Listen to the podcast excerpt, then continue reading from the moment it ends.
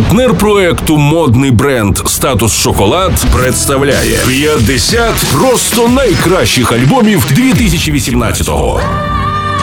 Доброго ранку! З вами у студії Просто Радіо Стерео Ігор. Ми продовжуємо підводити спокусливі музичні підсумки 2018-го. Один з 50 просто найкращих альбомів року презентувала американська співачка, автор-виконавець Лора Перголітці, більш відома у світі під ініціалами LP. Реліз її платівки Heart to Mouth відбувся у грудні. Альбом став п'ятим у дискографії LP. Приємні новини для українських шанувальників її творчості. У 2019-му LP завітає до нас з концертами одразу у чотирьох українських містах. Виступи LP відбудуться у Києві, Харкові, Одесі та Львові у квітні.